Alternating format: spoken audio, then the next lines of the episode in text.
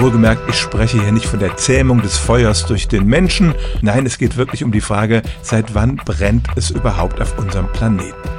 Erstaunlich ist, dass die Erde tatsächlich der einzige Planet im Sonnensystem ist, auf dem es Feuer gibt.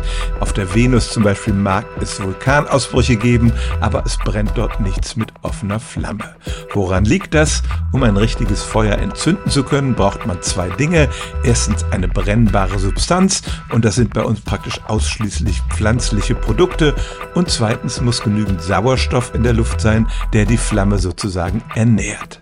Unsere Erde ist viereinhalb Milliarden Jahre alt, aber im größten Teil ihrer Geschichte gab es eben diesen Sauerstoff nicht in der Luft. Damit pflanzliche Materialien anfangen zu brennen, muss die Luft mindestens 13% Sauerstoff enthalten. Es darf aber auch nicht zu viel sein, denn wenn es über 35% sind, dann brennen alle Wälder sofort ab.